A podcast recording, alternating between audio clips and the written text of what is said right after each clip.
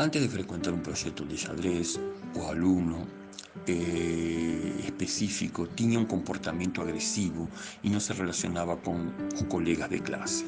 O transtorno foi diagnosticado quando ele tinha apenas 6 anos de idade e, de acordo com a mãe, o xadrez trouxe um desenvolvimento cognitivo e social alcançado nem mesmo com o uso de medicamentos.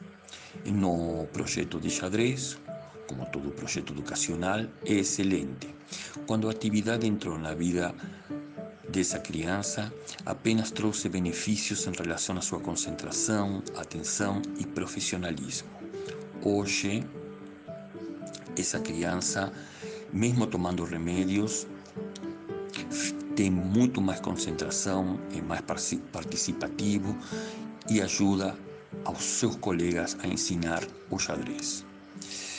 A iniciativa de participar do projeto partiu do próprio aluno quando ele tinha sete anos de idade e cursava o segundo ano do ensino fundamental.